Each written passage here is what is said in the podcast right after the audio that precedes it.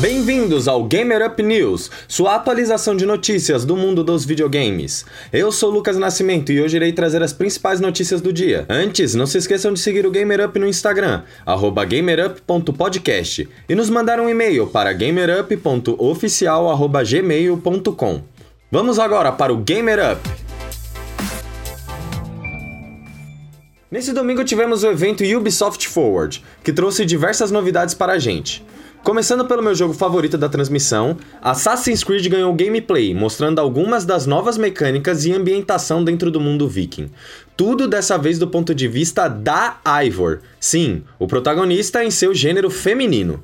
Sobre as duas opções de escolha, masculina e feminina, um jornalista do Kotaku que teve acesso ao jogo para teste disse que será possível você alterar entre os gêneros a qualquer momento do jogo. Foi apresentada uma nova edição do jogo chamada Ragnarok Edition, que traz o jogo, um Steelbook, o Season Pass, a missão bônus The Way of Berserker e uma estatueta de Ivor, dessa vez em sua versão masculina. Por fim, o mais importante, a data de lançamento. O game chega no dia 17 de novembro deste ano para Xbox One, PlayStation 4, Google Stadia e PC. Ele também vai sair para Series X e PlayStation 5, mas como ainda não sabemos quando os novos consoles serão lançados, ainda não temos uma data oficial. Outro game que também ganhou trailer de gameplay e data de lançamento foi Watch Dogs Legion. Foi mostrado como funcionará a nova mecânica de podermos recrutar qualquer NPC para DeadSec e podemos jogar com eles. O game também ganhou um curto animado pelo mesmo artista de Homem-Aranha no Aranha Verso. Em entrevista ao Nerd Bunker, o diretor e game design Kent Hudson disse que, abre aspas, temos um sistema de combate que é novo no jogo e também há a furtividade.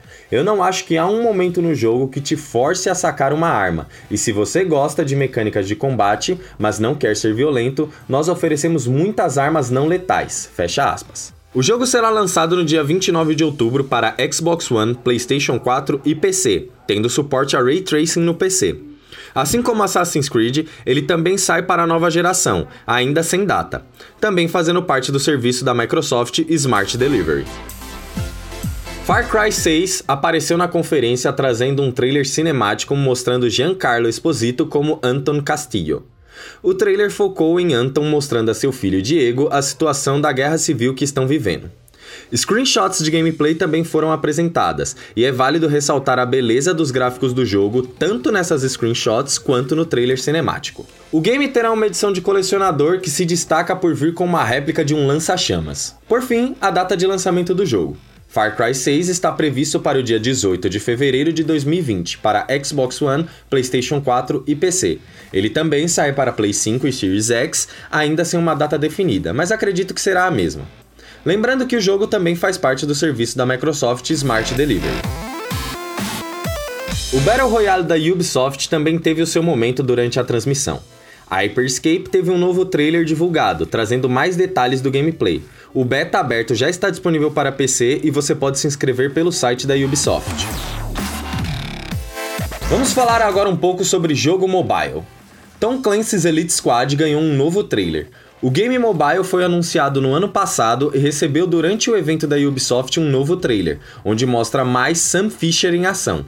O jogo irá trazer combate PvE de 5 contra 5 com os personagens dos jogos da série Tom Clancy's. Já é possível fazer o pré-registro do jogo no Android e iOS, assim garantindo uma recompensa exclusiva. Outro jogo anunciado para mobile foi Brawlhalla.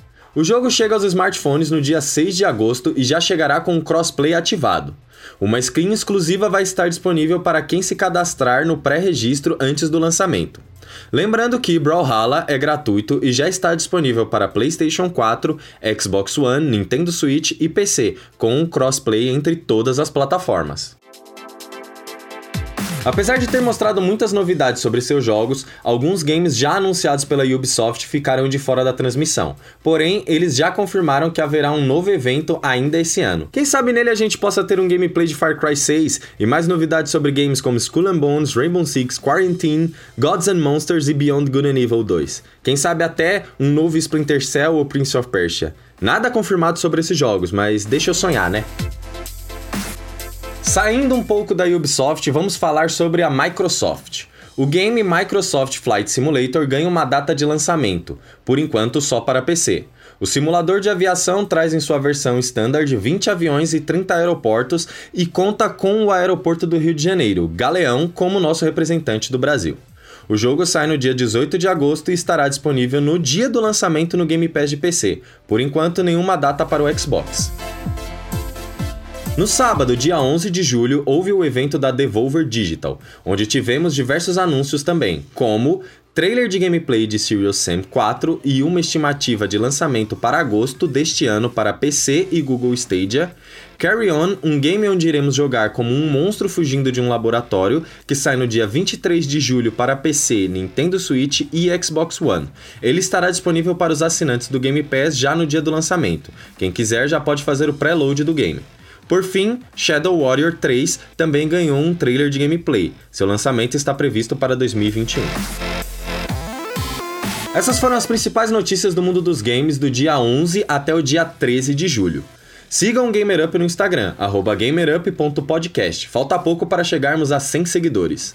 Também manda um e-mail para a gente, gamerup.oficial.gmail.com.